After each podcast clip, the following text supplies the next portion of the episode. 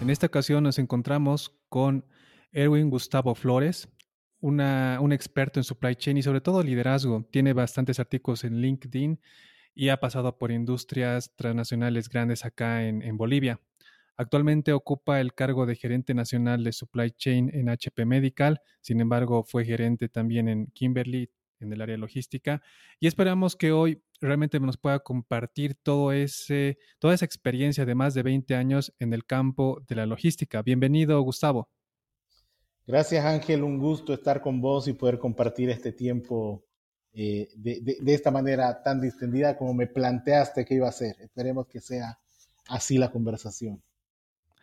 Así será, Gustavo. Y bueno, para que la gente te conozca más, ¿nos podrías comentar quién es Gustavo Flores? Eh, bien, Gustavo Flores eh, soy yo. eh, soy un profesional en ingeniería industrial egresado de la carrera de, la Universidad Autónoma Gabriel René Moreno. Tengo una maestría en gestión de organizaciones de la Universidad de Valparaíso tengo un, una especialización en supply chain por el INCAE Business School y tengo muchas otras eh, eh, estudios que han dado eh, formalidad, vamos a decir, a mi background académico, pero esa es la parte, eh, la, la, la, parte profesional, digamos, ¿no? La parte eh, estructural. Pero ¿quién es Gustavo Flores en realidad? Eh, soy padre de familia, soy casado con Yasmín Árabe hace 18 años y un poquito más. Soy muy malo con las fechas. Si lo escucha mi esposa se va a enojar, pero eh, me olvido de las fechas, pero, no, pero no, no, significa que no sea lo más importante de mi vida, mi familia, esa familia que construí, creé con ella. Eh, soy padre de dos hijos, Matías, eh, que cumple 15 años este año, también si me estoy equivocando, discúlpame Matías, pero sé que está entre los 14 y los 15, y Emilia, que tiene 10. Eh, entonces, ese soy yo, soy un padre de familia, soy eh, un profesional que, que, disfruta mucho lo que hace, que disfruta mucho lo que hace para poder eh, ser ejemplo en su casa, para poder eh, dejar un, legado en las personas que conoce, eh, y al final creo que es lo que cuenta y es lo que me define. ¿no? ¿Qué cargos ocupé? ¿Qué, qué, posiciones obtuve? ¿Cuánto sé o cuánto no sé? Para mí queda realmente en, en, en, en la anécdota, porque y recuerdo la primera vez que tuve mi, una entrevista de trabajo eh, con el ingeniero Fernando Velarde en Industrias del Mueble Roda, 21 años atrás, eh, y él me preguntó cómo me veía en el futuro, la pregunta clásica de, de, reclutamiento, ¿no? Y yo le decía, yo no sé cómo me veo en cinco años, solo sé que quiero que cuando alguien me vea en la calle, diga, ah, ahí está Gustavo Flores, trabajé con él y me dejó algo diferente eh, en mi vida, marcó mi vida. Tenía 22 años cuando hice esa, esa declaración de, de, misión de vida y, y, hoy a mis 45 años la sigo manteniendo. O sea, si hay algo que quiero ser, es eh, una persona que ayude a las demás personas a ser mejores. ¿no? Y en el campo de la logística me ha permitido hacer eso, pero es como que el instrumento ha sido la herramienta para cumplir mi misión. Entonces, ese es un poco Gustavo Flores y si lo definimos en cortito y rápido, Ángel. Gracias, Gustavo. Sé que vamos a hablar bastante de liderazgo, que es uno de los fuertes y fortalezas que tienes tú en tu experiencia profesional. Pero antes de entrar a ese punto, me gusta, y es una pregunta que es, muy común en, este podcast, porque la mayoría, bueno, una gran mayoría, no, un 100%, que están en el campo de logística son ingenieros industriales. Y como ingenieros industriales, porque yo igual estoy en, eh, soy, soy uno de ellos, es, es bien complicado el escoger cuando ya sales graduado, ¿qué hago? ¿Me voy a la banca? ¿Me voy a seguridad industrial, calidad, producción, logística? ¿Cómo tú pasaste por ese proceso? ¿De dónde nace esa pasión a la logística y cómo son tus primeros pasos en, este rubro? Sí, a ver, eh, en mi caso vengo de una familia de, ingenieros por por tradición, ingenieros químicos y en este caso. Así es que eh, siempre tuve como un poco la presión de, de, seguir el área de la ingeniería. Mi padre ingeniero químico, de los siete hermanos que son ellos, cuatro eran ingenieros químicos, así es que siempre tuve mucho, mucha cercanía a lo que significaba la ingeniería. Pero eh, la ingeniería química para mí no era mi, mi, vocación porque sentía que era una, una ingeniería que, que, estaba muy encasillada y era muy, eh, muy enfocada simplemente en lo que es transformación de procesos, ¿no? Y, no digo que no me guste, de hecho, eh, es, es, parte de lo que, de, lo, del por qué soy ingeniero, porque eh, siempre he creído que los ingenieros tenemos dentro de, dentro de, que debe ser la vocación, el entender y el poder de alguna manera controlar y poner a la naturaleza al servicio del ser humano. ¿no? Y un poco para mí era eso, el entender los procesos de transformación. Pero también tuve desde chico esta vocación a entender y a conocer el mundo del, management, de la gestión de, de la gestión de, de, procesos, que no es lo mismo que el, eh, que el control de los procesos o la ejecución de los procesos. La gestión tiene que ver con, con otra cosa, con, con entender y, administrar los recursos, eh, que eso era un poco más tirado hacia la administración. Entonces, cuando alguien me presentó el plan de estudios de ingeniería industrial, dije, esto es lo que yo he estado buscando toda mi vida y esto es lo que quiero hacer. Y, ahí es como tomé la decisión de eh, estudiar ingeniería industrial y creo que no me equivoqué porque eh, si bien hoy, y, creo que es una corriente que, que, en algún momento va a volver, porque estos son ciclos que tienen eh, los mercados, las economías y los perfiles profesionales, si bien hoy estamos como que con un mercado que demanda muchos especialistas, porque así lo ha requerido el mercado y porque ha ido orientándose hacia eso, la, generación de tecnologías nuevas y todo, todo aquello ha ido demandando mucha especialización, en logística también. Eh, sin embargo, creo que los generalistas siempre vamos a tener un espacio porque eh, el generalista tiene la, tiene la particularidad, eh, a mí me gusta creer esto, ¿no? probablemente es como yo retroalimento a mi, a mi propio perfil, el, generalista tiene la, particularidad de que ve el mundo en procesos. Eh, y, si, si, uno ve el mundo en procesos, los puede entender, los puede analizar, los puede mejorar, no importa el sector o el ámbito en el que se desenvuelva. Puede ser en el sector de la producción, en la logística, en los servicios o eh, o en alguna ONG haciendo trabajo 100% administrativo. Entonces creo que la posibilidad de ver el, mundo como una concatenación de procesos, todo, yo hasta la forma en la que abro mi portón para sacar mi auto, en algún momento lo he analizado y lo he visto como un proceso y es algo que transmito a mis hijos y les digo, si ustedes entienden que todo es un input, un una transformación y una salida, van a poder controlar y mejorar lo que sea. Lo peor que te puede pasar es que no sepas de dónde sale algo ni cómo apareció. Pero si dos de esas tres variables las conoces, la tercera la deduces, la calculas, lo que sea. Entonces creo que eh, esa visión de entender el mundo como procesos a mí me ha servido muchísimo y eso lo aprendí y creo que es lo que más me dejó mi formación académica como ingeniero industrial. Excelente.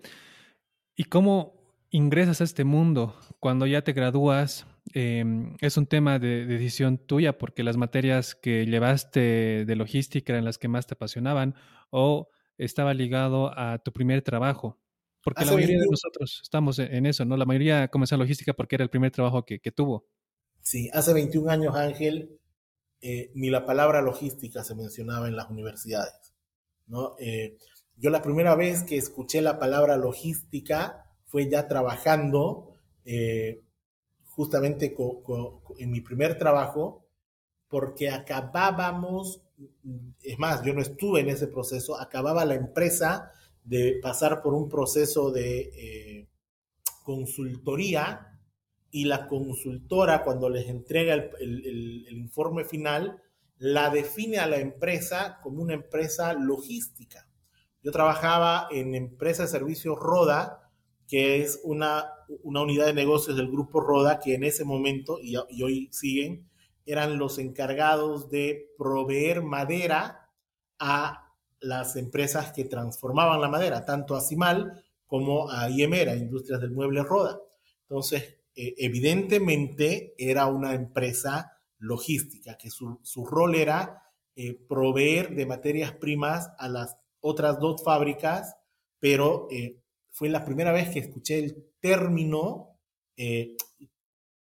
porque algunos siempre habla de logística como cuando llevar materiales y traer materiales, pero la gestión logística como hoy se le entiende y, la, y, el agregar valor en ese movimiento de materiales, para mí fue algo que encontré luego de haber salido de la universidad. Así es que no, fue en la universidad. En la universidad, es más, cuando, cuando uno hace el, como que la cronología de cómo han ido avanzando los procesos, eh, eh, voy a poner un ejemplo, los SNOP, ¿no? Que, hoy incluso ya es como hablar de, de, términos de hace 10 años en el mundo, pero que en Bolivia están empezando a llegar y que ya hoy están sobrepasados. Cuando yo estudié, lo que se hacía era planificación de la producción.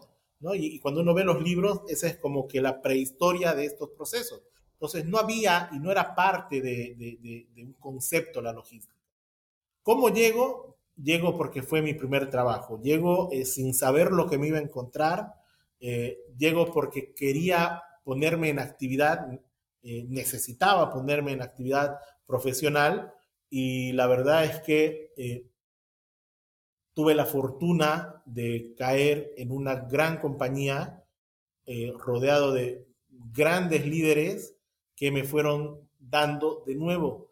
Creo que no es no es tanto lo que sé, sino lo que hicieron de mí como persona estos líderes también. ¿no? Entonces, eh, si, me preguntas qué aprendí, no pasa por cuántas fórmulas en Excel aprendí a hacer, o si aprendí a hacer macros, o si eh, empecé, empecé a encontrar o a descubrir eh, los procesos de gestión de la calidad, que fue parte de lo que cuando uno habla, es decir, sí me, sí me incorporé muchos conocimientos duros en esa formación, pero eh, con lo que yo me quedo y lo que realmente hizo la diferencia en mi formación fue en la calidad de líderes que tuve y cómo me enseñaron a, eh, a situacionarme como líder también, entender el sentido de urgencia. El sentido de urgencia no te lo enseñan los libros. Entender el el, rol de facilitador para que los equipos logren alcanzar objetivos. Eso no te lo enseñan ni los libros ni los manuales. Eso es algo que lo aprendes si tienes un buen mentor y lo transmites si vos también te conviertes en un buen mentor. Es casi un arte, ¿no? Es un, arte de aprendiz maestro y luego eres maestro y tendrás tus aprendices. es, eso es creo lo más valioso que, a mí me ha dejado este, transitar por, de nuevo, la logística ha sido la herramienta, no el fin. Excelente. Como comencé al inicio de la grabación, tu, perfil es súper liderazgo y, los conceptos que manejas son clarísimos y, están eh, ahí a, a, una palabra tuya. Hay un concepto que me gustaría podamos compartir a nuestra audiencia y es, tú ¿Cómo nos darías en estos siguientes minutos coaching del concepto de sentido de urgencia? Porque se lo menciona bastante en las industrias, sin embargo, no todos lo aplican como deberían. Sí. Eh, mira, era el 2 de enero, no recuerdo el año, pero ha debido ser entre el 2002 y el 2005, 2 de enero o sea, al día siguiente de la fiesta de Año Nuevo.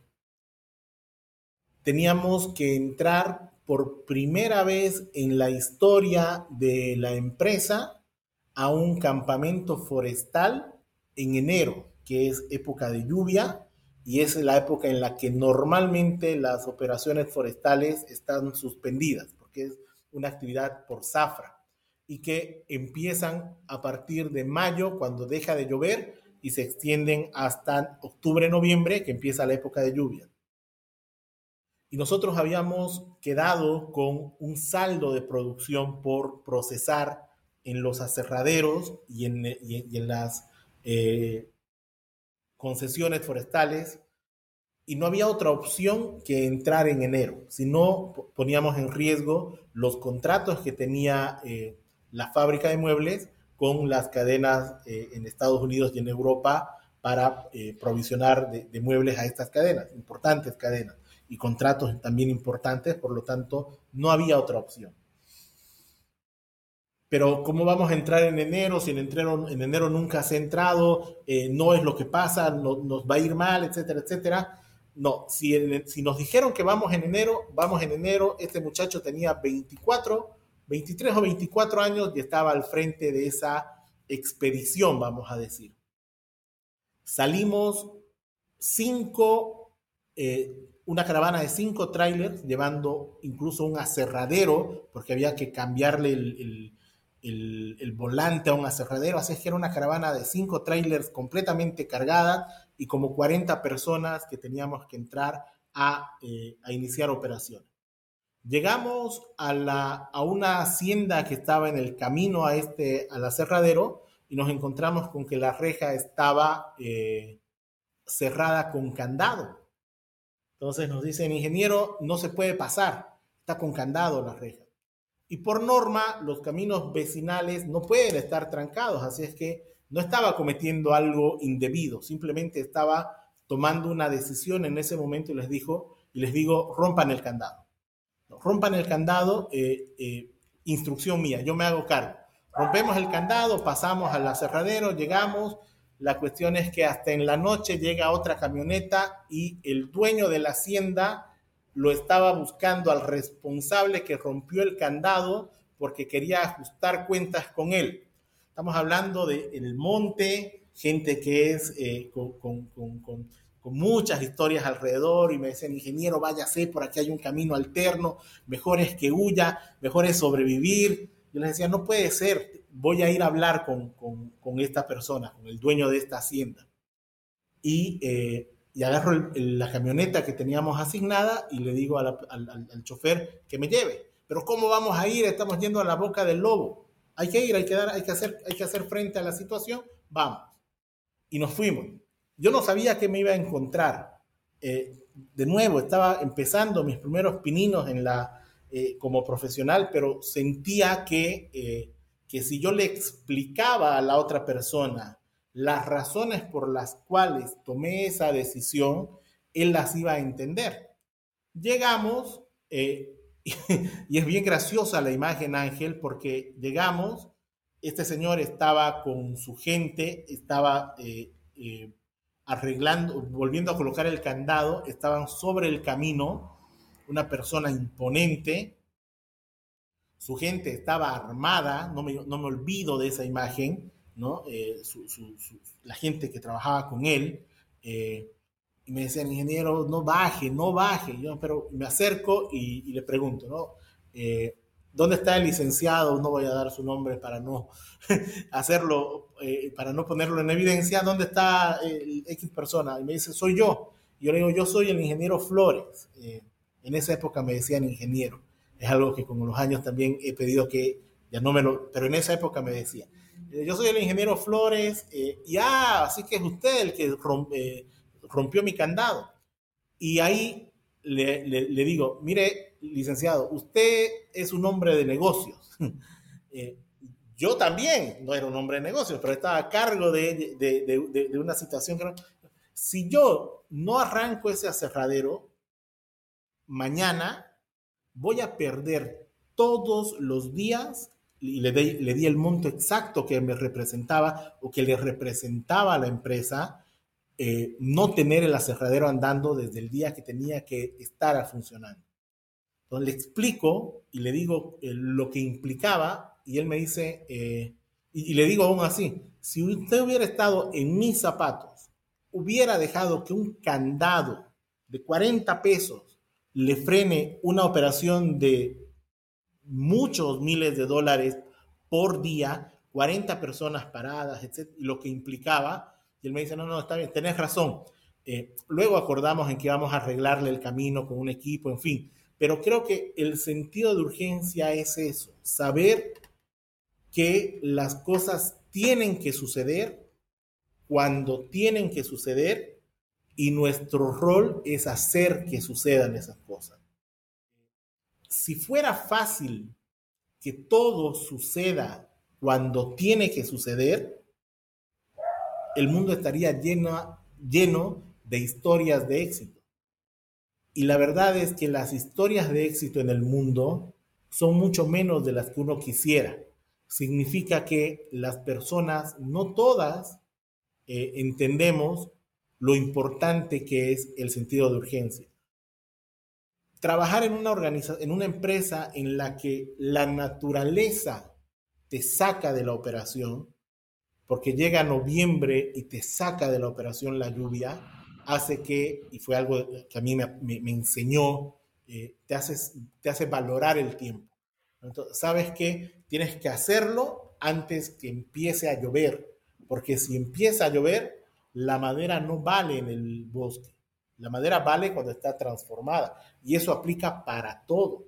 Luego, hoy, es parte de lo que digo eh, a mis equipos y en las organizaciones, el inventario no vale en el almacén, el inventario vale en la casa del consumidor, porque mientras está guardada en el inventario es un desperdicio para toda la cadena. Entonces, nuestro rol es hacer que eso esté el menor tiempo posible y que lo antes posible se convierta en valor. Entonces, creo que eso es el sentido de urgencia eh, de manera práctica, ¿no? Excelente, Gustavo. Muy, buen, muy bonita historia y muy, muy bien ejemplificada en el sentido de urgencia. Ya, eh, con todas las anécdotas y vivencias y experiencias que, que obtuviste en el grupo Roda, eh, tú migras y, al mismo tiempo das un salto a, comenzar tus estudios ya de, posgrado, tu MBA. Quisiera que nos cuentes eh, cómo das ese brinco del grupo Roda a tu siguiente experiencia profesional. Y obviamente como esto cuadra de manera cronológica con tu MBA, también nos cuentes por qué eliges un MBA. Tenemos muchas personas hoy en día que nos escuchan que están justamente en esa disyuntiva hago una especialización en logística, hago un MBA y bueno, tal vez tu respuesta nos les ayude a, tener un poco más de claridad en esa decisión. Sí. Eh, mira, yo soy un agradecido con el grupo Roda y soy un agradecido con las personas eh, que, que, me ayudaron a formarme en ese periodo. Eh, pero evidentemente el, camino de un profesional tiene ciclos y, y uno tiene que siempre buscar el lugar donde se sienta mm, con la mayor oportunidad de seguir creciendo, ¿no? Ya tus 27, 28 años, eh, las posibilidades son infinitas. Entonces, eh, yo sentía que, quería ver algo distinto a lo que ya había visto en esos primeros cinco años. No porque haya sido eh, eh, limitativo o porque no haya sido una experiencia eh, interesante o incluso bonita para mí como, como trabajo, lo fue. Siempre digo esto, el primer trabajo es como tu primer corteja o sea, si tuviste una buena experiencia, si tuviste una muy buena experiencia con tu primer trabajo, así si fue tu primera relación, una muy buena experiencia, es muy probable que las próximas, eh, tu actitud frente a tu empleador también sea muy favorable porque te trataron bien desde el inicio, ¿no? Y, yo he tenido la suerte de que donde he estado en la relación empleado-empleador, eh, eh, eh, he recibido muy, muy buen trato, que me parece que es además fundamental para el desarrollo y el desenvolvimiento de la persona y del potencial que uno puede tener. Entonces, pero sí tomé otro camino porque era un desafío muy, muy interesante Agrocarga. Agrocarga, que fue el, el, segundo trabajo, la segunda empresa en la que participé, era un proyecto de operador logístico cuando el concepto de operador logístico en Bolivia tampoco estaba ni familiarizado ni siquiera incorporado. Es más, eh, yo fui gerente general de Agrocarga sin, sin saber que estaba gerenciando un operador logístico, porque todos estos conceptos aparecieron después, eh, e incluso en la academia los conocí después. Y, yo, yo gerenciaba un, operador logístico, que era ese el concepto con el que se creó Agrocarga. Eh, pero esta oportunidad me permitió a mí ver la logística desde la otra perspectiva, que es la perspectiva del negocio. Eh, la, logística como usuario es de una forma que es valiosa, es como la, conocen las organizaciones, pero la, logística como negocio la conocen los operadores logísticos. Y probablemente eh, esa, esa perspectiva de entender la logística como un negocio eh, permitió que yo aclare muchísimos de mis conceptos alrededor de la eficiencia de los procesos logísticos. Porque solamente aquel que tiene que dar cuentas de una PIL, ¿no? De una PIL ante un directorio, sabe lo que cuesta lograr los resultados de una PIL.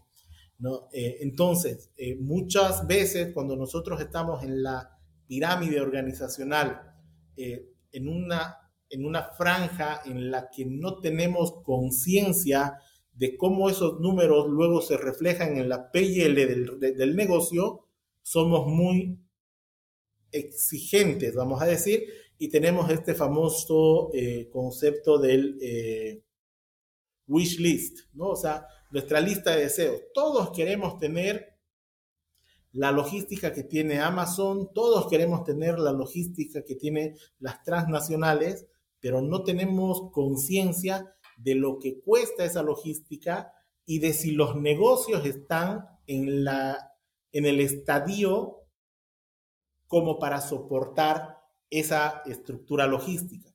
Y el tener ese rol en agrocarga me permitió eh, poder tener conciencia de esto. Y obviamente al estar ya a cargo de una gerencia general, necesitaba complementar mi formación eh, con, con, conceptos ya de dirección. Por eso es que opté por la...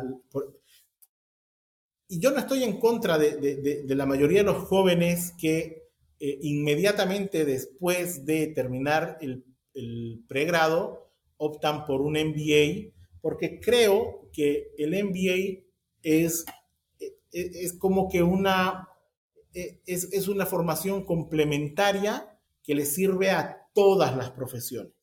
¿No? Justamente la semana pasada yo les decía a mi equipo, no, no, se puede concebir un profesional que no pueda leer una PIL. No se puede concebir un profesional que no pueda leer una PIL y entender cómo, cómo activa cada uno en su rol los drivers de una PIL, eh, es un profesional incompleto. Y eso probablemente las carreras de pregrado no te las dan porque justamente lo que hablábamos están más enfocadas en lo que es el pénsul de la carrera y el MBA termina complementándote estas cosas de manera general, ¿no? Ahora hay obviamente MBAs y MBAs y, creo, creo que para, para, para, una etapa inicial de formación intermedia, cuando estamos eh, en tus primeros cinco o siete años de carrera profesional, no le viene a nadie mal tener un MBA. Te ayuda mucho. Totalmente de acuerdo con lo que mencionas. Y para los que nos están escuchando en Bolivia y no sepan el concepto de PIL es básicamente el sinónimo de estado de resultados. Un estado de resultados, sí, exactamente. ¿Dónde están tus ganancias? ¿Dónde están tus pérdidas? Y ahí, y, bueno, mi consulta va más de la experiencia. Cuando tú hablas justamente con un directorio o en una mesa de gerentes, el idioma gerencial es la plata. Puedes tener un 100% en accuracy de tu forecast, eh, tus inventarios están perfectos, la productividad de tus máquinas están al 100, pero si eso no da plata, no sirve. Tú, desde tu experiencia, has llegado a tener esos conflictos operacionales con, tu equipo. O sea, todo está, todo está corriendo bien a nivel indicadores, pero justamente el PIL, el de resultados, no hace sentido. Si lo has vivido, eh, comparte nuestra experiencia y cómo has tratado de sobrellevar esa diferencia y al final cuál fue el, output que, obtuviste de, un cambio de proceso. Sí, eh, sí, definitivamente si uno quiere hablar en una... Creo que, creo que cada vez los directorios y los, los, boards de gerencias eh, cada vez están valorando más eh, la, la, información dura de los procesos, porque cada vez se están dando cuenta que al final los resultados estos financieros, que son a los que siempre se les puso foco, son resultado de un proceso y del, del performance de ese proceso. Entonces, cada vez creo que los directivos están teniendo incluso mayor y mejor formación para entender estos conceptos. Pero sin embargo, es real. Si uno pretende y espera que en una mesa de gerencia, en un board de gerencia o en un directorio, lo miren con atención y con la pasión con la que un supply habla de accuracy, de vallas o de rotaciones de inventario, se va a dar cuenta que en realidad los está durmiendo, está durmiendo a su auditorio, no, no, les, no es que no les interesa, no es su foco, no están ahí. Entonces, eh, creo que ahí lo que, lo que corresponde es que nosotros, los que conocemos esta otra parte de la gestión, que es la gestión de los procesos, aprendamos a traducir todo esto al lenguaje de, los, eh, de las mesas de gerencia. Y para eso es importante eh, que entendamos cuál es el rol del supply chain, cuál es el rol del profesional de, eh, en la gestión de la cadena de abastecimiento.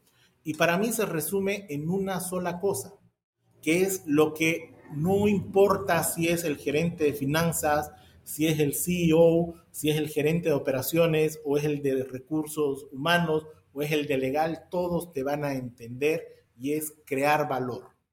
¿no? Cuando nosotros podemos eh, llevar la conversación a términos objetivos de creación de valor, no hay forma de perder el foco de la atención de todos los que nos están escuchando.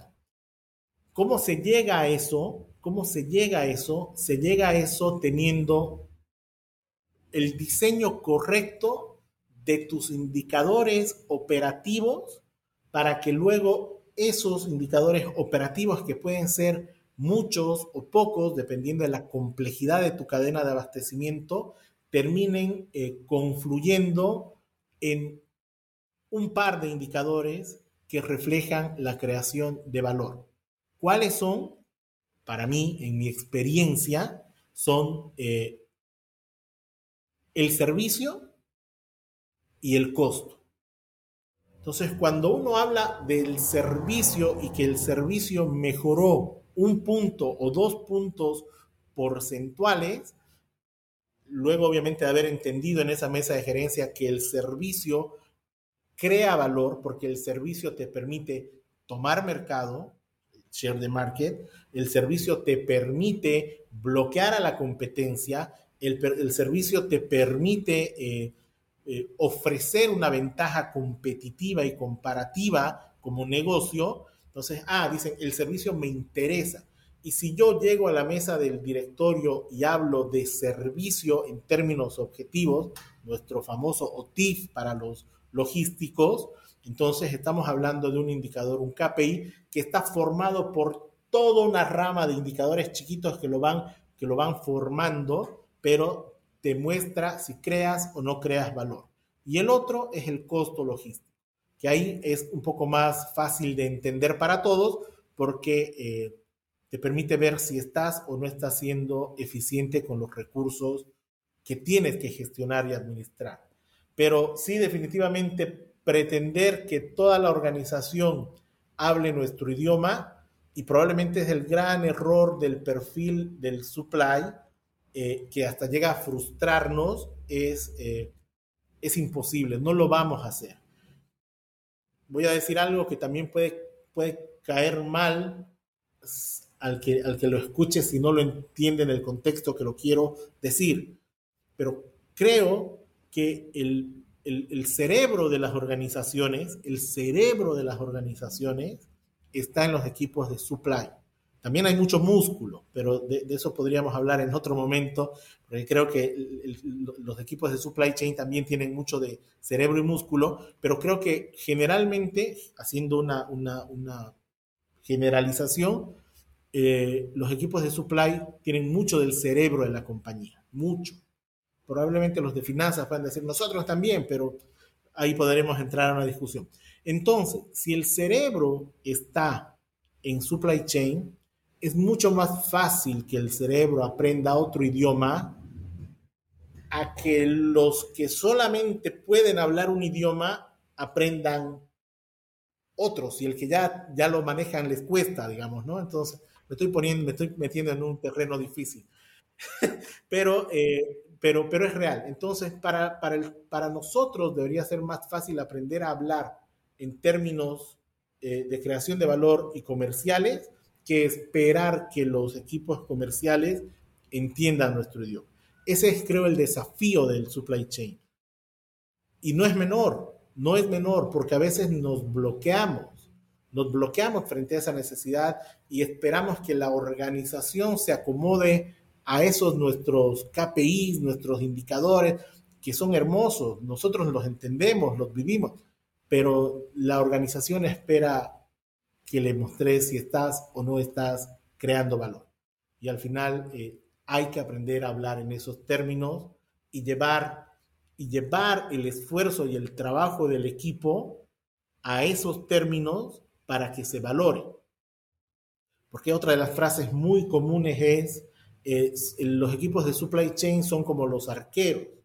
O sea, nadie los nota, eh, pero cuando solo hasta cuando les hacen los goles. Y nadie se acuerda de la cantidad de goles que atajaron y salvaron. Es probablemente que sea real, es probable que sí. Pero yo creo que el rol del supply chain, de los equipos de supply chain y del líder, porque allí de nuevo entra el rol del líder, es hacer visible el esfuerzo de su equipo. Y aquí un poco de marketing nunca queda mal, porque si hay un equipo que administra problemas, es el equipo de supply chain. Que la organización sepa que estás administrando problemas. Porque lo otro que pasa es que tenemos un perfil de mártires. Un perfil de mártires y que, puta, lo que callamos las mujeres más o menos, ¿no? La Rosa de Guadalupe. Entonces, que la organización sepa cuántos problemas estás administrando y que valoren ese, ese esfuerzo que hace el equipo, porque si uno contara, todos tenemos anécdotas para contar, no de lo, que, de lo bueno que hicimos, sino de las cosas que evitamos que pasen, que nunca se sabrán, porque las evitamos. Nunca, eh, eh, si el, el hubiera no existe, es real, no existe. Pero en algún momento hay que decirle a la organización, si no hubiéramos hecho esto, hubiera pasado esto. Y esto pasó porque tenías un equipo de supply cuidándote el, arco. Es parte de lo que tenemos que aprender los eh, supply chainers a vendernos mejor. Concuerdo muchísimo contigo y simplemente voy a complementarte con, con un libro que lo escribe Eliyahu Goldratt, que titula La Meta, donde básicamente te dice en su conclusión, la meta de toda la compañía es ganar dinero. Entonces, hablemos ese idioma, eh, entendamos ese idioma y, es muy difícil para los supply chains. Y mira, todo lo que nos has dado a conocer hoy es súper valioso. Y hay harto, harto más que, conversar. Voy a tratar de, de, sacar lo más importante que, que sé que les va a servir a todos los que están liderando o comenzando a liderar o van a liderar en el futuro. y es supply chain con finanzas y supply chain con comercial. Para comenzar con supply chain y finanzas, Em, ya entrando un poco más a detalle al, tema operativo, ¿qué recomendaciones tú das a, los que nos escuchan para que exista ese, esa sincronización? Porque, a ver, estás hablando, y concuerdo mucho contigo que somos el, cerebro. El mayor input para el estado financiero va a venir, bueno, de las industrias que están en, administrando inventarios, del inventario. Eh, tu cash flow va a venir desde las órdenes de compra, tu planificación de la necesidad de dinero como empresa del futuro va a venir de tu área de planning, de supply chain. Entonces, tal cual como tú lo expresas, em, somos el cerebro. Pero siempre hay ese disconnect donde no entienden. Para tú convencer a los encargados, gerentes, jefes de, finanzas, cuando estabas dando tus primeros pasos, cuáles fueron tus errores y, cómo llegaste a, tener esa conexión supply chain finanzas. Ya después de, esa respuesta te, doy la, pregunta de supply chain comercial. Sí, eh, mira, eh, qué, interesante pregunta porque eh, yo creo que lo que más le interesa al equipo de finanzas o a la gente de finanzas es, de nuevo, crear valor. ¿no? Ellos lo pueden, lo pueden plantear de otra forma, ¿no? lo pueden plantear de ahorrar y vender más. Entonces, como vos no vendés, tu rol es ahorrar, ¿no? Eh, pero al final la, ecuación es crear valor. Entonces, si, si nosotros, de nuevo, podemos conectarnos con finanzas a partir de, como dice el, el, método de Harvard de negociación, de intereses y no de posiciones, vamos a poder darnos cuenta que estamos detrás de lo mismo. ¿no? Eh, y a, finanzas no va a haber nada más hermoso para sus oídos que decirles, yo te voy a cuidar esa parte de la PL que es todo debajo de ventas hasta el, hasta el GP, hasta el margen bruto. Todo. Entonces, eh, si, finanzas ve y entiende, que lo entiende cuando lo, lo ve así, que el, custodio de toda la parte del, costo, de toda la parte del costo, es supply chain, eh, empieza a tener un sentido de valoración a este equipo diferente. Pero para eso, el equipo de supply chain también tiene que darse cuenta y entender su rol, eh, y, esto es importantísimo, y, yo lo, lo, recalco muchísimo con mis equipos. Cuando uno ve la cadena de valor de las organizaciones, eh, tenemos al cliente al inicio, al cliente al final, eh, ventas, todo lo demás es supply chain, todo lo demás. Tiene otro nombre, pero todo lo demás. Los demás procesos pueden llamarse estratégicos, de gestión, de apoyo, lo que sea, no hacen parte de la cadena de valor. Entonces, yo puedo tener una organización eh, sin, sin gestión de recursos humanos, puedo. Va a estar bien gestionada, es otra cosa, pero puedo. ¿Puedo tener una organización sin ventas? No puedo. Es la razón de ser. ¿Puedo tener una organización sin una cadena de abastecimiento? No puedo. No puedo. Y eso no significa que no terciarice mis procesos logísticos. Pero si vendo manzanas, tengo que tener las manzanas y tengo que saber cómo las consigo, cómo las traslado, etcétera, etcétera.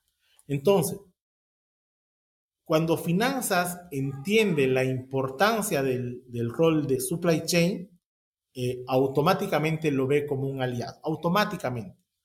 Y del otro lado tiene que pasar lo mismo.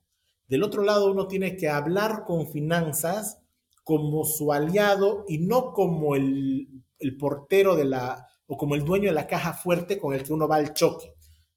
En gestión, en gestión, nada se logra a partir del choque.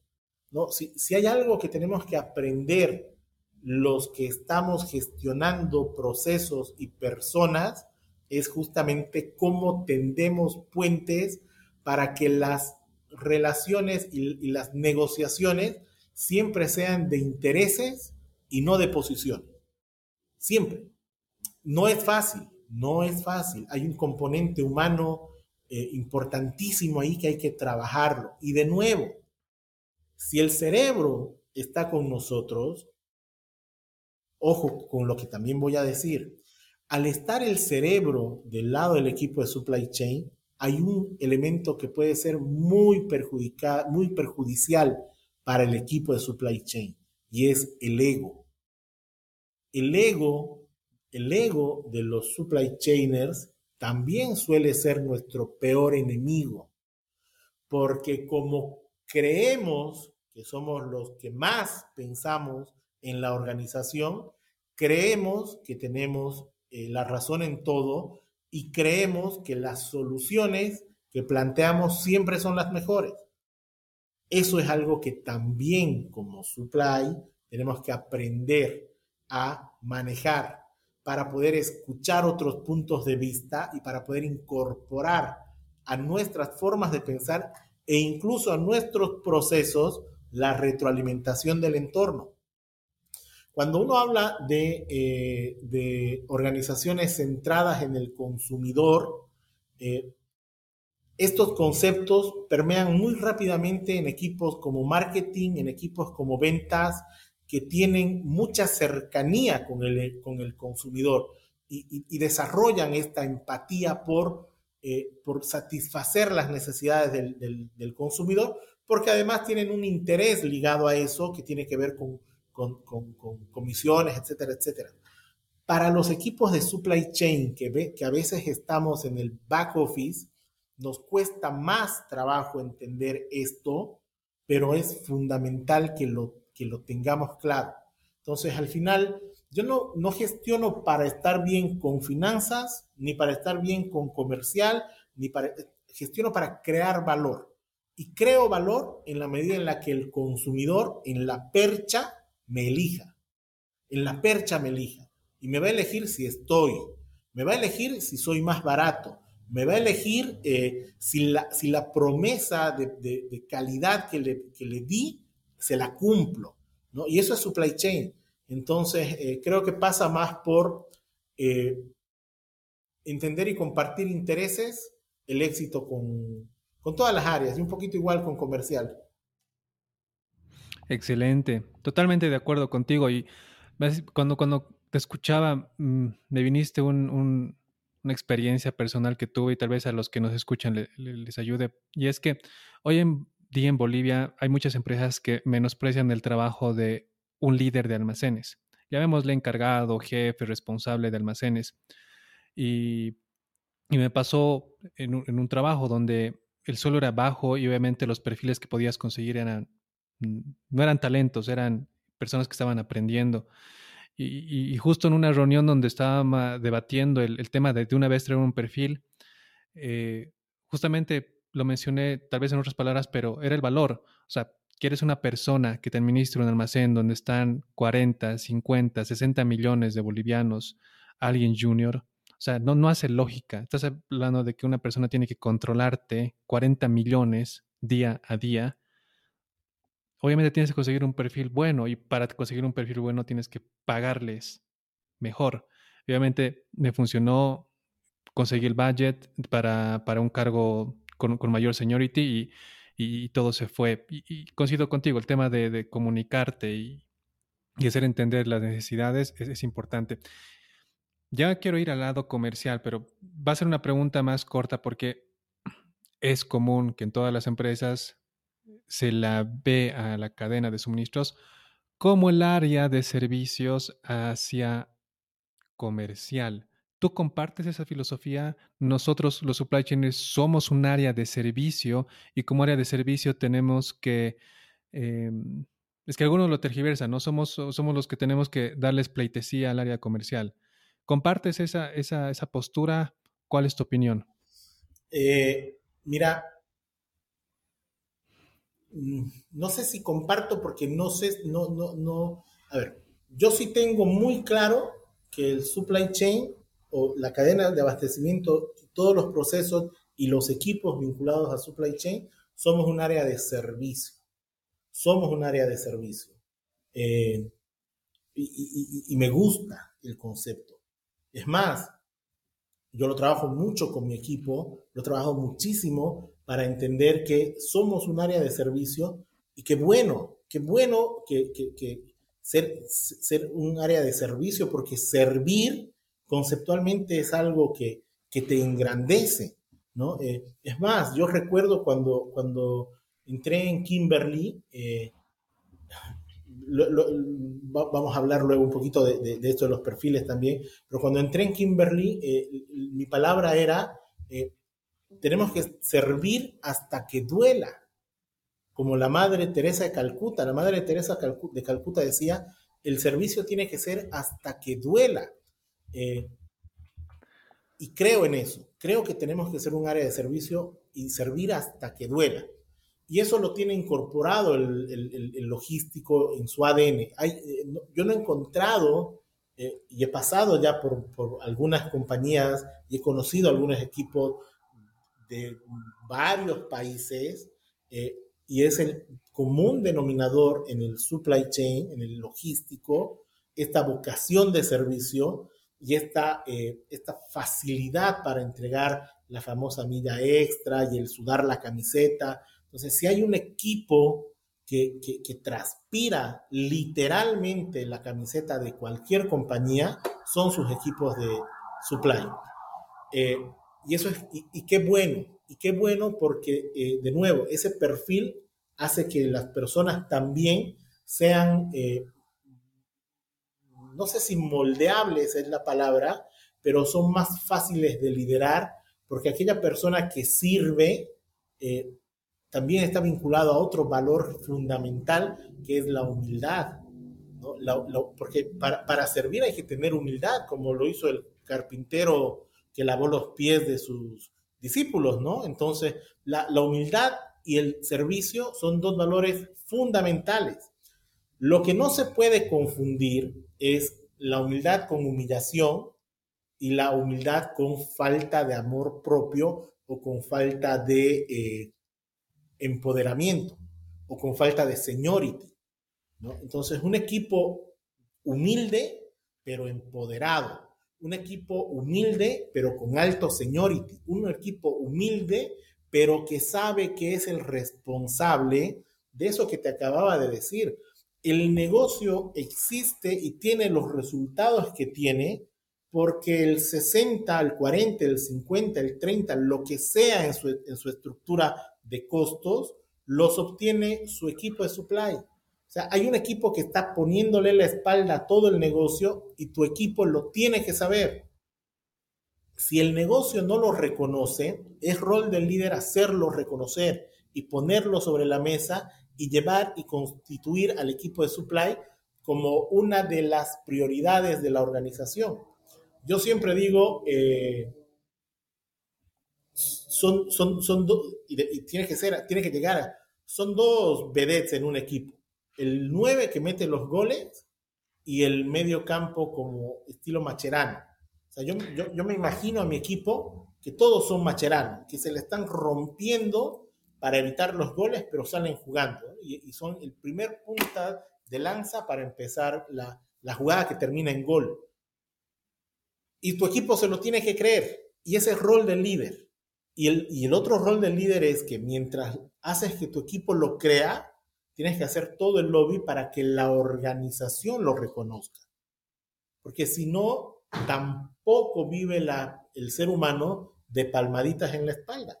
O sea, las palmaditas en la espalda están bien para el inicio, pero en algún momento se tiene que reflejar en condiciones adecuadas para trabajar en el reconocimiento al talento y en todo aquello que es eh, parte de la teoría de incentivos. Las personas trabajamos por algo eh, y dependiendo de nuevo en qué nivel estemos, vamos a buscar diferentes cosas. Entonces yo, y ahora que trabajamos con tanto millennial, a mí me tocó, muchos, me imagino que vos estás en ese rango de edad, eh, eh, daba en, algún momento un speech así de motivación y todos vamos por más y que casi como Leónidas en 300 y a morir por el rey y termino mi speech esperando que todos estén listos para, para morir por mí, digamos, ¿no? todos a defender al líder. y me dice una muchacha, tendría 22 años en ese momento ella, recién egresada. Me dice, Gustavo, hermosas tus palabras, pero ¿y nosotros qué vamos a recibir? ¿No? esto me pasó hace, como unos siete años. Eh, estaba liderando un equipo nuevo, donde había mucho joven y era un equipo con el que no había trabajado antes. Se incorporó a mi, a mi scope de liderazgo. Eh, y me lo dijo con tanta soltura y con tanta franqueza y además Kimberly tenía esa ventaja de que eh, se gestionaba desde la horizontalidad sin jerarquías y demás, que me desinfló el, speech, ¿no? O sea, yo que, yo que estaba acostumbrado en los centros de distribución a hacer la, la arenda para que la gente muera hasta el último día despachando la última caja, el último día del mes, ella Me, me desinfló el globo, qué lindo, pero yo qué voy a recibir. Y ahí también me di cuenta que es verdad, porque el líder no solamente puede dar palmaditas en la espalda, en algún momento tiene que traducir esas palmaditas en cosas concretas que son beneficios para su equipo. Y aquí un poco quiero volver a lo que mencionaste antes de los budgets para contratar talento. Y la realidad es que me ha tocado también eh, y, un poco lo estoy viviendo ahora, las organizaciones están en estadios diferentes y las realidades también son distintas hoy que a lo que probablemente eh, se vivía hace cuatro o cinco años a nivel de organizaciones, de economía, etcétera, etcétera. Y eso ha reconfigurado todo. Eh, por eso es que también creo que las pequeñas empresas, las las pymes y las empresas que están todavía en un, en, un camino de consolidarse y que no tienen los presupuestos para contratar talento, porque el talento es caro en, todas, en todos lados, eh, tienen que optar a ser canteras de talento, pero asumiendo también el costo que implica formar talento. ¿no? Y un poco, yo hago siempre mucha referencia al mundo del fútbol. Eh, eh, hay equipos que están para, para campeonar todos los años y compran los jugadores que ya están formados. No pierden el tiempo formando un jugador porque su objetivo es el campeonato. Pero hay equipos que su rol y sus presupuestos no les permite tener al mejor talento y, su, y es más, viven de formar talentos para venderlos, ¿no? Eh, las organizaciones también van a tener que replantearse esto para poder empezar a hacer canteras de talento. Entonces, cuando uno se ve en la situación de decir, necesito el mejor talento, pero no lo puedo pagar, eh, el rol del líder también va a pasar por, bueno, entonces voy a ir a buscar el mejor talento potencial para ir formándolo y yo ir transfiriendo parte de mi experiencia o la que tiene la compañía sabiendo que eh, voy a tener este ciclo de, renovación permanente, ¿no? Pero, pero si por no, eh, pero lo peor que puede hacer una organización es eh, resignarse a no tener talento. Resignarse a no tener talento y, plantearse el, es que no me alcanza para más siempre hay talento, barato, pero junior, al que hay que formarlo. ¿Se te va a ir? Sí, si no tenés las formas de retenerlo, se te va a ir. Pero es mejor tener a un Messi dos años, a un Messi dos años, que te, que te, que te, que te ponga patas arriba tu organización, porque tienen otra creatividad, otra visión, otra velocidad, que pasártela 10 o 20 años con recursos mediocres, porque también hay. Y es rol del líder también identificar eso. Es rol del líder identificar con qué talento cuenta. Eh, y me decía un jefe antiguo, no, antiguo por viejo, sino de algunos años atrás, eh, nada valida más a un líder que a quienes contrata y a quienes despide. ¿no? Porque el equipo e, en esas dos decisiones valida al líder. Valida el líder, porque eh, la gente sabe quién suma y quién no suma en un equipo, y el líder tiene que tener la capacidad de tomar esas decisiones. Y cuando uno incorpora a alguien al equipo, tiene que asegurarse de que sea alguien que va a sumar. Eh, no, no es fácil, pero hay que arriesgarse a, jugársela también por formar talento. no, no por tener el talento ya, ya probado, que es caro. Es caro, es caro. Lastimosamente es caro el talento.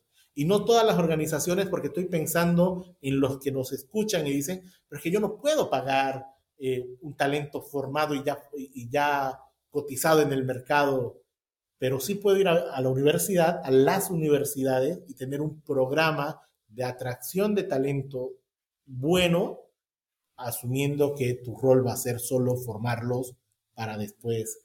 Que hay muchas organizaciones que lo hacen, ¿no? Hay empresas que, captan talento bueno, lo forman y saben que se les va a ir.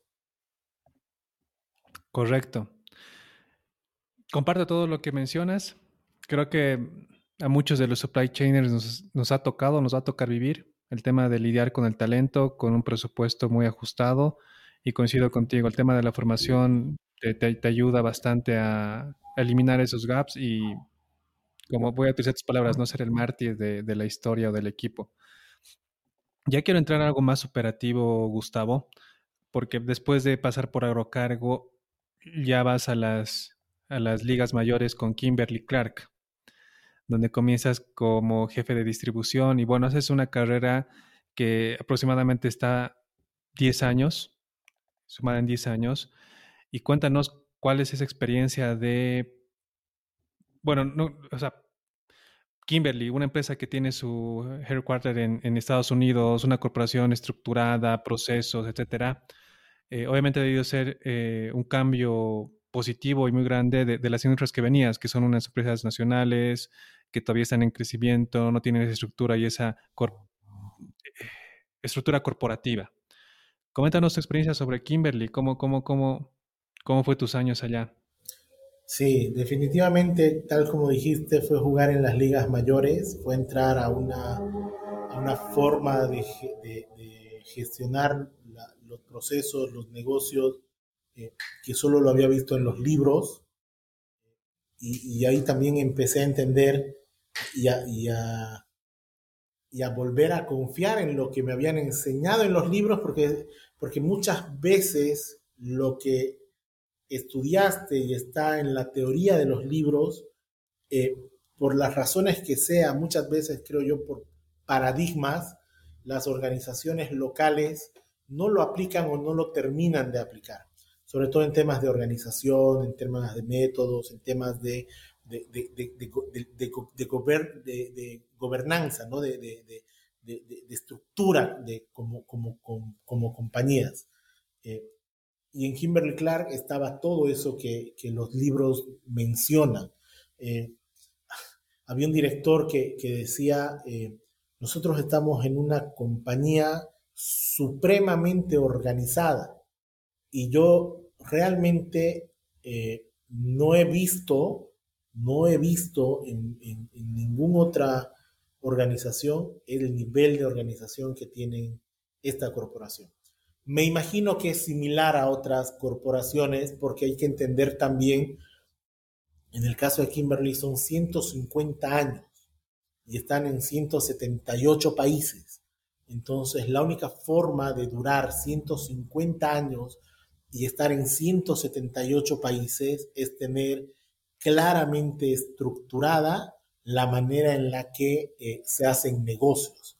Eh, primera, primera, primer principio o de las cosas que uno se lleva cuando sale de estas organizaciones es eh, la seguridad. O sea, no hay nada, nada, absolutamente nada por encima de la seguridad de las personas.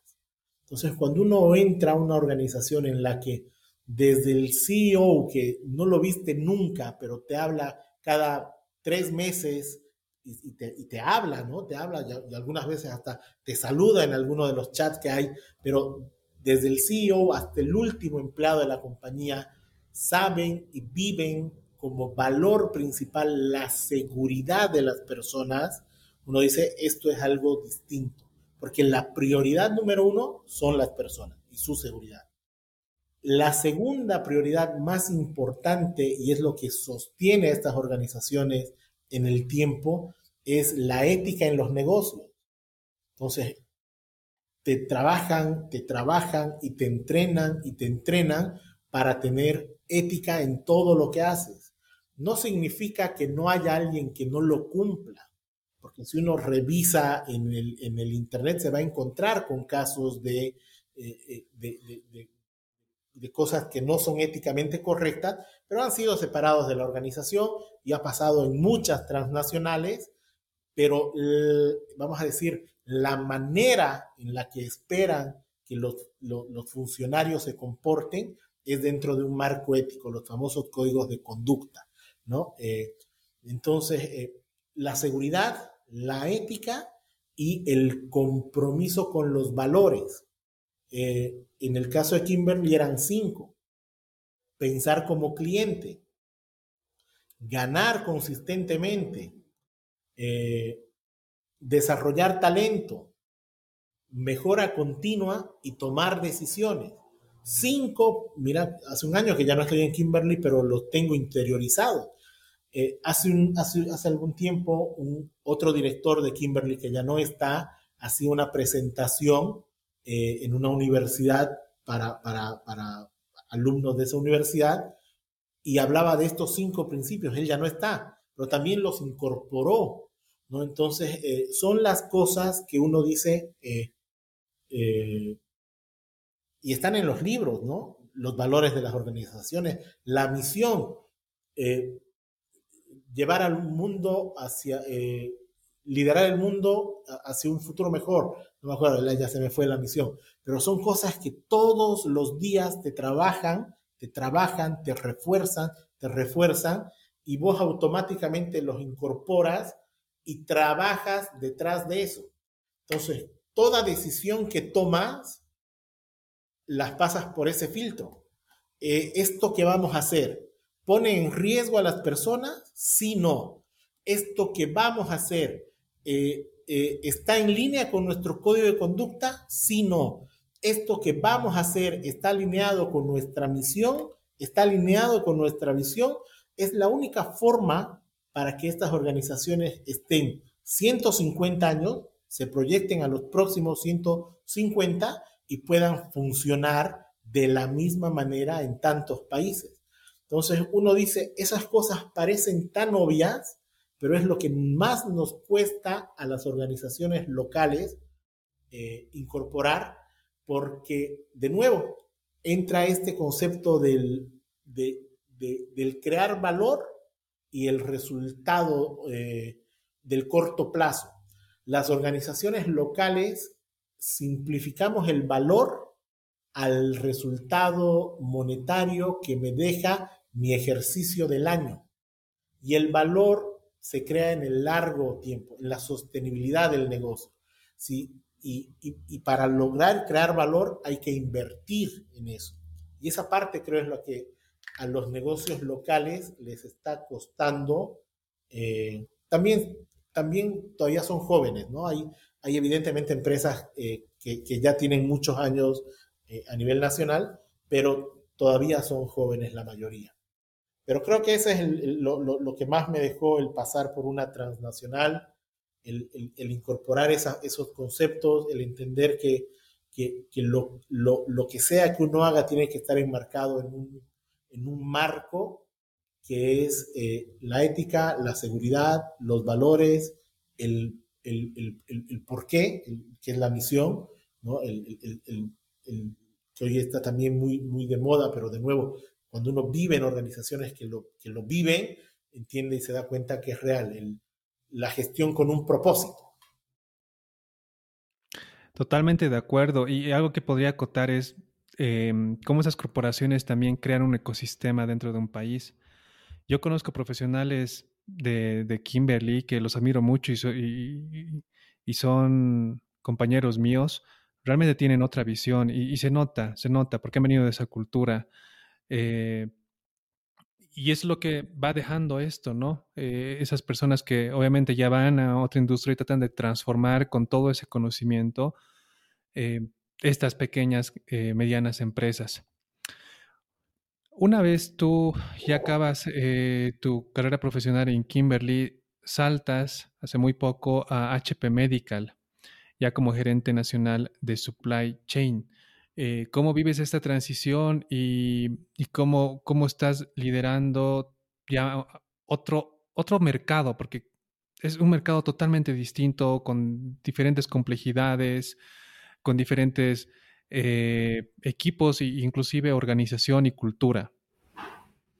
Sí, eh, la, verdad es que, y, esto también lo quiero compartir porque creo que, que, es un aprendizaje y le puede servir a muchas personas, y es, mi salida de Kimberly no pasa por una decisión personal o, una, o, algo planificado, eh, pasa por una reestructuración dentro de, la, dentro de esta corporación eh, de la que hemos hablado tan bien, pero que al final no deja de ser también eh, un negocio en el que hay que alcanzar resultados y, eso es importante que todos lo tengamos eh, claro, lo, que hablabas al, al, inicio con este libro, ¿no? de que al final las organizaciones quieren, eh, quieren, quieren rentabilidad y es real al corto o al mediano o al largo plazo, pero al final tienen que ajustarse y acomodarse y en, esas, en esos ajustes y en esos acomodos, en esta coyuntura que, que, pasó, nos tocó a muchas personas dentro de este equipo de Kimberly en toda Latinoamérica salir sin que estén nuestros planes, ¿no? Eh, a partir de una reestructuración. Y eso también nos, eh, nos situó en, en, en, un contexto en el que, eh, como este libro, un clásico del ¿Dónde quedó mi queso? o ¿Quién se llevó mi queso? Eh, de un día a otro, de un día a otro, eh, replantearte eh, dónde está el queso, ¿no? Y qué hago, qué hago para, para, para, para reinventarme o replantearme. Y, y, y, eso le puede pasar a cualquier persona en cualquier momento, no importa cuánto talento tengas y no importa cuán valorado puedas estar en cualquier organización. Eh, los cambios son permanentes y así como uno propone, propuso y llevó adelante cambios que, probablemente pudieron haber eh, afectado afectado en este caso a algunas personas, cuando esos cambios te tocan, no puedes tener una actitud distinta frente al cambio que, la que siempre has tenido, que es eh, promoverlo. Yo, yo creo en el cambio, creo y, estoy seguro que solo lo que cambia, o en este caso lo que evoluciona o lo que se adapta, es lo que continúa. Entonces, eh, cualquier escenario de status quo eh, en el tiempo muere. y uno lo tiene que asumir también para uno. Entonces, si te mueven, si te mueven el queso, qué bueno. Pero si no te mueven el queso, movételo vos también. Si vos revisás un poquito eh, mi trayectoria, te vas a fijar que mis ciclos son de cada cuatro años. Cada cuatro, cada cinco años eh, estoy haciendo algo diferente.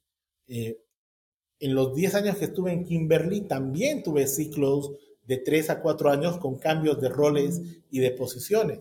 Y eso es importante porque, de nuevo, lo que no se mueve y lo que no cambia termina estancándose y, no es bueno para, para, para el profesional.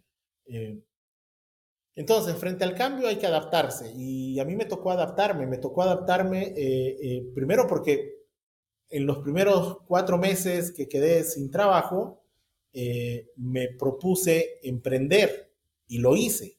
¿no? Hoy tengo una muy pequeña empresa de, de fabricación de muebles, que la, que, la, que la hice en tiempo récord, porque me habían movido el queso y no podía quedarme parado sin hacer nada.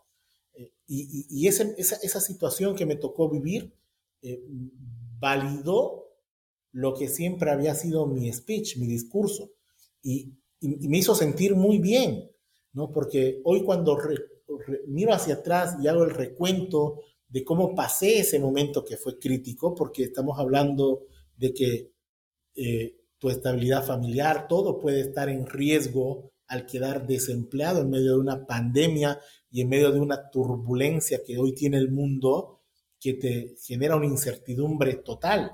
Entonces, cuando yo miro hacia atrás y digo, ¿cómo reaccioné a ese escenario? Y reaccioné con acción, reaccioné con ejecución inmediata, reaccioné con sentido de urgencia, eh, me, siento eh, feliz, ¿no? Digo, mm, soy coherente, soy coherente, eh, que, que es otra de las cosas que tiene que tener un líder, coherencia.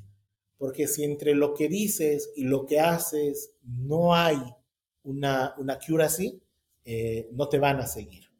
Eh, entonces, cuento esto porque me hace sentir bien, además, ¿no? De, que, de, que, pude moverme muy rápido. Luego apareció la oportunidad en HP de volver al mundo, del, al mundo corporativo, vamos a decir, al mundo de los negocios, eh, y, tomé el desafío, como mencionas, en un rubro completamente diferente, completamente diferente.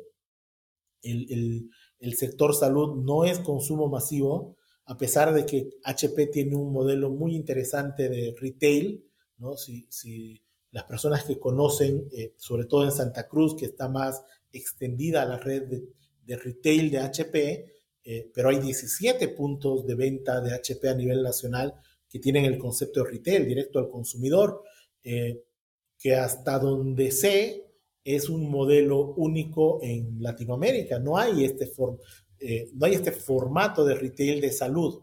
Sí hay las, las drugstore tipo eh, cadenas de farmacias, pero no hay un retail 100% eh, de insumos y equipos médicos.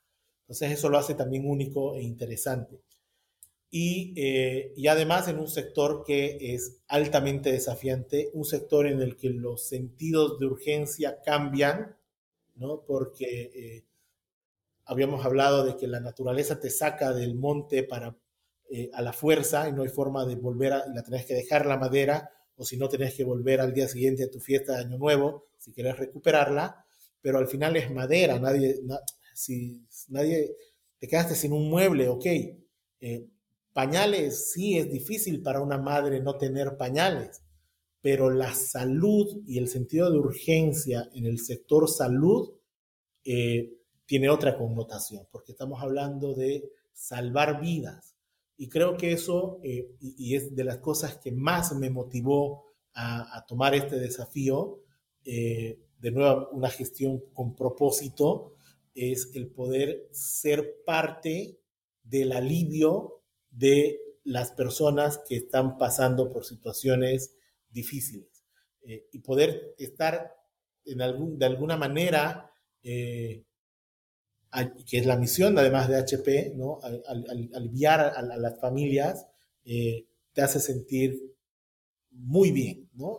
me gusta, o sea, disfruto el poder ser parte de, esa, de, esa, de, de, ese sector de la, de la, industria, que es la, la salud. pero también implica mucha, mucha responsabilidad, mucha responsabilidad. Eh, he visto en el tiempo que estoy eh, para mi equipo y también para los equipos comerciales. No hay domingos, no hay feriados, eh, hay una urgencia, hay, hay algún paciente que, que, tuvo una emergencia traumatológica por un accidente y no está en el hospital lo que se necesita. Entonces hay que abrir los almacenes a la hora que sea, el día que sea, porque hay una vida que está en riesgo. Entonces, eh, es de mucha responsabilidad, es de mucho, de, mucho servicio de nuevo y, lo disfruto mucho porque es parte de, lo que decidí que quería que sea mi vida profesional, ¿no? Algo que tenga sentido. Y en eso estoy. Y me da la oportunidad también de formar gente, un poco lo que te hablaba antes, ¿no? De si no podemos tener al talento ya consolidado, eh, porque me hubiera gustado traer a todo mi equipo de Kimberly, pero claramente no, no, no, hubiera habido el presupuesto para pagarlo. Entonces hay que armar otro equipo y también ese es un desafío y es un gusto que hacía mucho no lo tenía, ¿no? De ir construyendo un nuevo equipo y consolidando un nuevo equipo con talento de, de primera clase que me he encontrado, con un equipo formidable. Eh, si lo ven el podcast, aprovecho para reconocer el, el talento y el valor de la gente que trabaja conmigo, pero también haciendo incorporaciones para lograr eh, el, equipo que espero tener, ¿no? Entonces, yo siempre le digo a mi equipo, eh, mi rol es como el director técnico y yo tengo una manera de entender el supply chain, así como los menotistas y los bilardistas y tienen formaciones 442, 351, no sé. O sea, yo juego el supply chain de una manera y hoy estoy un poco armando ese equipo y también está generando que todos se adapten, ¿no? Excelente, realmente toda tu experiencia profesional y tu background es, es, único y, y, quiero conectar, porque hay un artículo que escribiste en LinkedIn, todo esto que hablas del liderazgo y, y lo pusiste textual, si me piden que haga girar al mundo en el sentido contrario, pueden estar seguros que mi equipo por lo menos lo intentará. Cuéntanos qué historia hay detrás de esta frase, qué, qué, se, te, vino a la mente cuando te acabo de leer la, frase y, qué anécdotas tuviste que vivir con tu equipo para, para que surja esta frase. Sí, eh, a ver, esto, esta, esta frase tiene un nombre y a ver, tal vez si es que en algún momento lo llega a ver el podcast. Yo tenía un jefe de transporte en agrocarga que era Jonathan Barba, ingeniero industrial también, eh, que, tuvimos la suerte de trabajar eh, también en el grupo Roda cuando, cuando estábamos en empresa de servicios juntos. Luego, por cosas del destino, volvimos a coincidir eh, en agrocarga. Y él, era mi jefe de transporte y yo estaba como gerente de la, empresa. Y, Jonathan tiene o tenía, espero que lo siga manteniendo, un enfoque en hacer que, literalmente vos le podías pedir que haga girar el mundo en otro sentido y iba a ver la forma de hacerlo. Entonces, eh, cuando estábamos en una reunión con, no recuerdo si era del directorio del grupo Anglaril o con, o con algún cliente, que los clientes eran empresas del grupo, pero era con, con parte del directorio del grupo, eh, me estaban justamente hablando de alguna oportunidad o de algún tema que había salido no como uno desearía y que estaba vinculado eh, eh, Jonathan, ¿no? Y, un poco como cuestionando si era la persona que necesitábamos. Y, ahí es donde yo le salió la frase, ahí es donde salió la frase, no me pueden estar cuestionando a Jonathan por algo que probablemente no salió cuando a este chico, si vos le pedís que haga girar el mundo al otro lado, lo vas a ver saliendo a la, puerta a ver por dónde empieza. O sea, ni siquiera se va a preguntar si es posible o no, va a salir a ver cómo lo hace, ¿no? Eh, porque era así, de ejecución.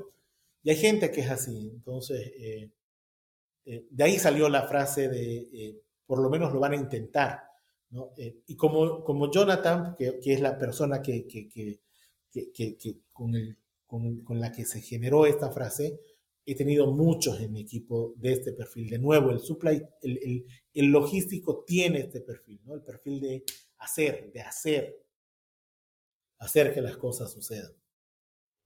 Excelente. Y cuadro toda esta historia con un concepto que lo mencionas bastante en tus artículos y es mentoring. ¿Qué diferencia tú nos podrías dar de manera conceptual en qué es mentoring y qué es coaching? Porque la palabra coaching está ya en el vocabulario de todos los millennials. Coaching, quiero hacer coaching, necesito un coaching, pero tú ya sacas la palabra mentoring. ¿Nos podrías comentar al respecto? Sí, mira, eh, no, no, quiero dar alguna definición muy académica porque podría hasta estar equivocando el concepto, pero eh, coaching es, eh, desde mi experiencia, la posibilidad de tener a alguien que te ayude a resolver o a entender situaciones casi desde la mayéutica, ¿no? Es decir, no te, no te da la solución, no te, no te dice por dónde ir, sino que te va sacando a vos mismo cómo podrías resolver las situaciones o las eh, los problemas o, entender los entornos a partir un poco incluso de tu misma experiencia. ¿no? Es, muy mayéutico ¿no? Eh, eh, el coaching. El mentoring es eh, para mí un proceso en el que un mentor empieza a, vaciar su experiencia hacia un mentí. Estos procesos son muy ricos cuando se hacen de manera natural. Eh, de manera natural. Eh, puede ser un proceso estructurado y pensado, pero ni un mentor ni un mentí van a eh, lograr el mismo resultado si es un proceso estructurado con horas de, reuniones y, yo soy tu black shadow, estos procesos de, sombras y demás, si no van a lograr el mismo resultado que aquel que se, que se, que se genera de manera natural y que ha pasado siempre en las organizaciones, pero no estaba como que documentado ni con un nombre tan bonito como hoy tiene que es el mentor. Y es esa posibilidad de encontrar a aquella persona que te transfiera su experiencia sin el, sin, sin el rol de enseñarte, solamente a partir del ejemplo. Un poco como decía San Francisco de Asís, vamos a predicar. Y salía y daba una vuelta por el pueblo y volvía y sus discípulos le decían, pero Francisco, dijiste que íbamos a ir a predicar. Y les decía, pero ya lo hicimos, porque es walk the talk, ¿no? Es hacer para que te vean en, el, hacer y aprendan contigo. ¿No? Eh, creo que eso es mentoring. Eh, yo tuve la suerte, la fortuna de haber encontrado grandes mentores. Eh, el primero, de nuevo, mi primer jefe, porque lo, que te decía del primer trabajo, fue, fue y es mi gran mentor. Ah, hace poquito hablábamos y, y estoy ya esperando poner fecha para nuestra próxima reunión. Eh, pero es una persona que aprendí muchísimo desde la naturalidad. No, no, no, no, normamos un, proceso de mentoring, pero también lo, lo escribía en ese artículo que mencionas. Yo me busqué y me generé los espacios.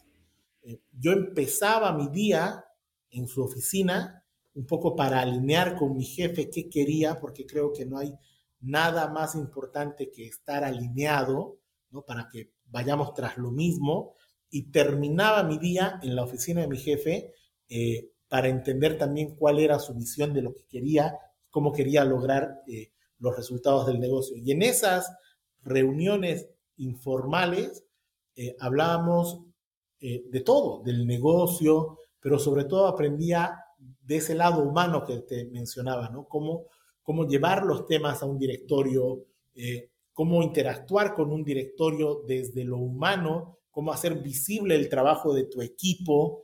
Eh, y me di cuenta el rol del líder, que, no, era por, no era pasar instrucciones, sino esto, hacer visible el esfuerzo de su gente, hacer, eh, eh, hacer que las palmaditas se conviertan luego en, en algo concreto, porque tiene un rol político el líder con la dirección, con el negocio, eh, que, solo se logra si lo ves a tu jefe en acción, ¿no? Eh, eh, y eso creo que es mentoring. Muy buena definición, Gustavo. Realmente está para, realmente encajonar esa parte que acabas de mencionarlo y, compartirlo con todo el mundo.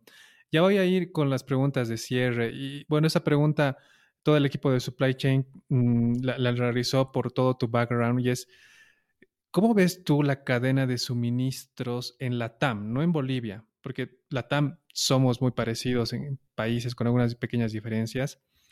En los siguientes cinco años. Sí, mira, eh, yo creo que justamente estamos entrando en un escenario de muchísima oportunidad para Latinoamérica, pero de muchísima oportunidad. Creo que no habíamos estado como región en, una, en un escenario tan potencialmente favorable como en el que estamos empezando a ingresar desde la perspectiva de la logística y desde la perspectiva de los negocios también. ¿Por qué? Porque creo que lo, lo que vivimos en los últimos años con la pandemia eh, y lo que desató la pandemia o evidenció la pandemia eh, a partir de la, de la absoluta, en algunos casos, absoluta dependencia de mercados con Asia, ha evidenciado una posibilidad importante para Latinoamérica, para que Latinoamérica juegue un nuevo rol en lo que puedo estar muy equivocado, pero es como hoy yo lo veo, en lo que creo que va a ser una nueva era. Realmente creo, Ángel, que estamos en la configuración de una nueva era. Va a haber un post-COVID, que la historia le pondrá post-COVID, post-pandemia, no sé, pero va a ser un parteaguas de lo que era y lo que va a ser. Y en ese lo que va a ser, creo yo que los mercados se van a reconfigurar hacia eh, iniciativas y emprendimientos más pequeños. No van a desaparecer las grandes corporaciones, o tal vez sí, pero creo que los emprendimientos más pequeños y, los ecosistemas de negocios más regionalizados van a tener un gran potencial. Eh, Europa, con la guerra también, se ha dado cuenta que, eh, que no era autónomo en casi nada. O sea, tenía o tiene una dependencia absoluta del resto del mundo. Eh, del resto del mundo. Eso también va a reconfigurar el rol que quiera jugar Europa en el mundo. Y, para, y, como supplier de Europa, creo que Latinoamérica lo van a ver como un, un proveedor más seguro que lo que representó Asia, más allá de que estén incluso hasta más cerca. Entonces creo que si Latinoamérica se organiza eh, se repiensa e invierte para poder convertirse en un proveedor y en un, eh, en un proveedor de materias primas, en un proveedor de productos terminados, en un proveedor de tecnología, de conocimiento, de startups, de todo lo que el mundo va a requerir, pero de manera organizada, estamos entrando a una eh, a una era muy favorable para, Latinoamérica. El riesgo que veo es eh, si estamos listos como sociedades, porque lastimosamente en Latinoamérica el gran problema que tenemos es que queremos hacerlo todo solos. Eh, los, los procesos de integración, y estos eh, mercados que han buscado han pretendido integrar, eh, ninguno ha logrado gran éxito, ¿no? Y eso es lo que probablemente nos, nos, nos, pueda jugar en contra y hacernos perder como región tal vez la mejor oportunidad que hemos tenido en los últimos 50 años. Si no logramos entendernos y jugar el partido juntos, eh, la podríamos perder la oportunidad. Pero si los países, eh, y, en esto, y en esto creo que los actores privados van a ser más relevantes que los actores públicos, eh, si lo entienden así y se logran acuerdos de integración, de, cooperación entre países, se, se, puede ver un futuro interesante para Latinoamérica. Pero no va a ser fácil de nuevo, ¿no? Porque hay, hay que, hay que, hay que superar muchas barreras, que los latinoamericanos nos las ponemos nosotros, porque vos decías clarito, eh, somos iguales, somos iguales. Yo he tenido la posibilidad de trabajar eh, con equipos desde de México para abajo hasta hasta la Argentina, de todos los países de Latinoamérica, y son más las cosas que nos unen y que nos hacen iguales que las que nos diferencian. Pero por alguna razón a nivel de, estructuras políticas no nos podemos poner de acuerdo. Algo que cuando tú expresas eh, este, este, punto del trabajo en equipo y, cómo tenemos que unirnos como latinoamericanos, lo primero que se me viene a la mente es un, un, párrafo del libro de Sapiens donde justamente menciona que nosotros como humanos hemos llegado a evolucionar respecto a los demás porque podemos trabajar en equipo en grandes masas. Entonces, coincido totalmente contigo, hace mucho sentido el que no sabe su historia está destinado a repetirla y, creo que va a ser un, tema muy importante para los siguientes años. Ahora, por otro lado, lo que tú propones, eh, algunos lo podrían inclusive etiquetar como una desglobalización. Y entiendo tu punto. Entiendo que al momento de mencionar de que hay dependencia, y eso lo vemos bastante en cadenas de suministros, hay economías que dependen del consumo de X materia prima. Por ejemplo, X país, su principal producción es el metal, y si el de mañana el mercado de metal baja, estás hablando de que un 80% de sus ingresos se va abajo y todo, una, todo un país se, se baja. Entonces, como hay esa dependencia en cadena de suministros, eh, la, el, nuevo orden va a hacer que cada región, me refiero a región a la TAM, inclusive país, va a producir lo que necesita producir y consumir.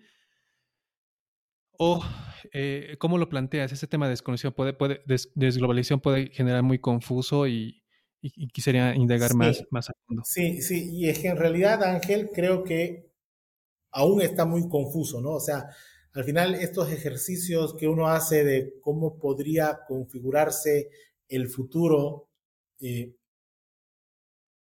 en, este escenario en el que todavía está tan confuso y tan, tan, tan volátil el entorno, eh, y en el que además todavía no está resuelto ni la pandemia ni el conflicto bélico en Europa. Entonces, es un poco eh, hablar adivinando. Pero me la voy a jugar y, sí este concepto de, de, traer los mercados más cerca, para mí no es un desglobalizarse o desglobalizar la economía, sino es replantear esta globalización a partir de, eh, más bien de mercados integrados. Sí creo que es más, eh, pensar en, desglobalizar el, mundo hoy, creo que ya es posible, porque si hay algo que no va a volver atrás es la integración global, pero la integración de personas, la integración de, eh, ecosistemas económicos.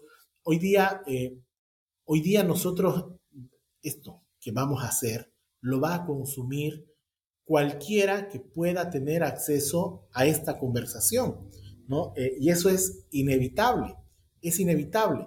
Lo mismo va a pasar, eh, y, esto, y esto en el formato tradicional hubiera sido posible solamente si CNN me invitaba o si Televisa me invitaba, pero hoy día un emprendimiento de un pequeño grupo de personas que tienen la inquietud de hacer conocer los conceptos sobre supply chain, están movilizando a actores de todas partes del mundo de una manera distinta, eh, pero pequeña.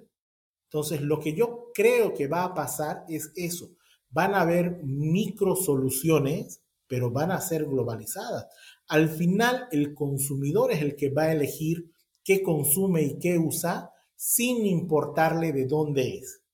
Pero de nuevo, para que a nivel a nivel macro, como grandes consumos, esto pueda ser posible, tenemos que facilitarle el acceso a esta oportunidad a los posibles eh, suplidores, a los posibles proveedores, como con eh, infraestructura, con infraestructura de todo tipo, infraestructura tecnológica, eh, física, con, con, marcos legales que sean que sean coherentes y que sean seguros para poder también arriesgar este tipo de iniciativas, pero por eso creo que no es el fin de la globalización, sino tal vez es una globalización 2.0, ¿no? No sé, qué es una nueva forma de globalizarse.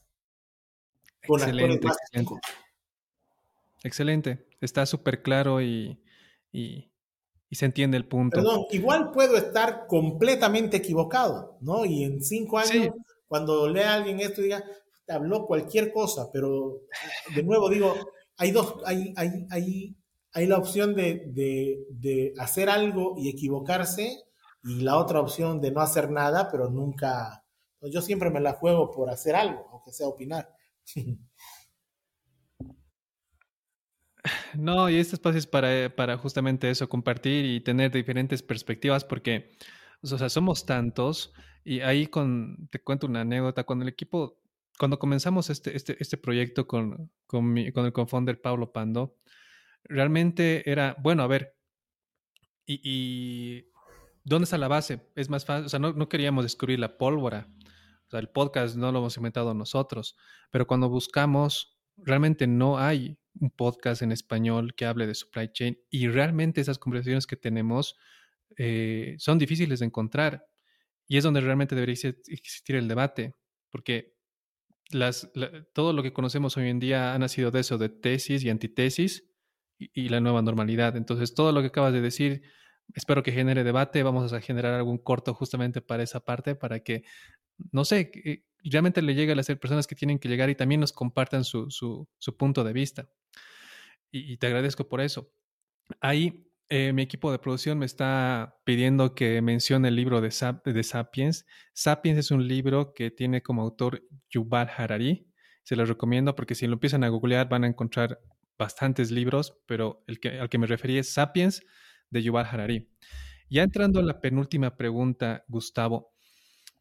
Eh, y estas son preguntas que una ya está en todos los capítulos, pero esta es nueva desde, desde hoy. Y es, te voy a poner en una situación que si perdieras la memoria y te mostrara una lista con todo lo que aprendiste en tu vida, de esa lista, te dieran la oportunidad de recordar solo una cosa, ¿qué elegirías para recordar y por qué? Qué complicado si me dieran a elegir de una lista de cosas que he aprendido y solo podría recordar una, ¿qué recordaría? Eh, yo creo que el ser agradecido, ¿no? Creo que, que, que, he, aprendido, no necesariamente en el trabajo, lo he ido fortaleciendo en el trabajo, porque creo que lo, aprendí en mi casa, eh, pero eh, si me olvidara de todo y pudiera elegir solo una cosa, eh, pediría recordar ser agradecido, ser agradecido con, lo que tengo, con, lo que he vivido, a pesar de que no lo recordaría, ¿no? Pero sí creo que, ser agradecido. Gracias por la respuesta, Gustavo. Ya con esta damos eh, la pregunta final. Es, eh, si tú tuvieras un superpoder y ahora eh, te podrías conectar con todas las personas que están en cadena de suministros, de todo, de, todo perfil, de toda edad. ¿Qué mensaje quisieras entregarles? ¿Qué mensaje les darías en un corto? Mira, sin lugar a dudas, les daría el mensaje que ha marcado mi vida en los últimos cuatro años, porque hace cuatro años acuñé esta frase con mi equipo y es, disfrutar hacer que las cosas sucedan. Eh, la frase, el cliché era, hay que hacer que las cosas sucedan y yo eh, le aumenté el disfrutar. Entonces, eh, disfruten lo que hacen, disfruten lo que tienen,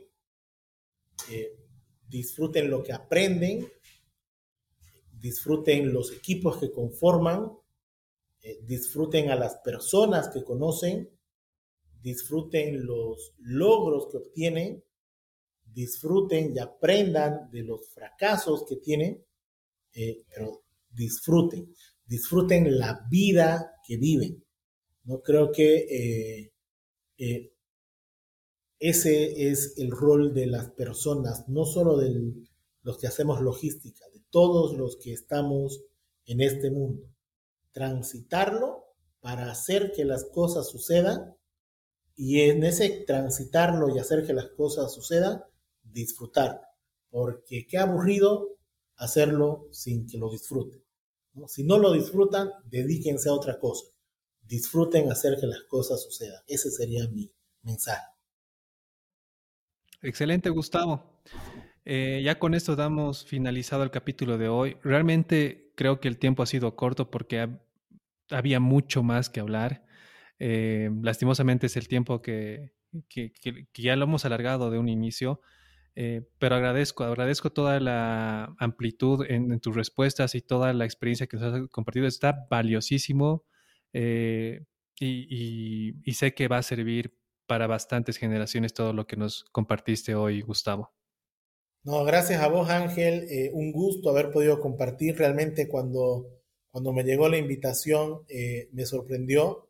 Eh, y cuando me hablaron de que duraba una hora, dije, pucha, no sé qué voy a decir en una hora y tal como decir, quedó corto, muy agradable la, la, la conversación. Espero que le sirva a la gente, que lo disfrute como también yo lo he disfrutado y a tus órdenes para lo que necesiten en cualquier momento. Muchas gracias Gustavo y a todos los que nos están escuchando, también agradecerles por habernos seguido hasta el final. Eh, si tú que nos estás escuchando sientes que este capítulo le va a ayudar a alguien en su carrera profesional o, tiene sentido en lo que está haciendo, no dudes en compartirnos. Estamos en las eh, redes de LinkedIn eh, con el nombre de Supply Chainers, estamos en Spotify con el mismo nombre y en YouTube. Gracias Gustavo. Espero encontrarnos en alguna otra ocasión. Gracias. Chao, chao.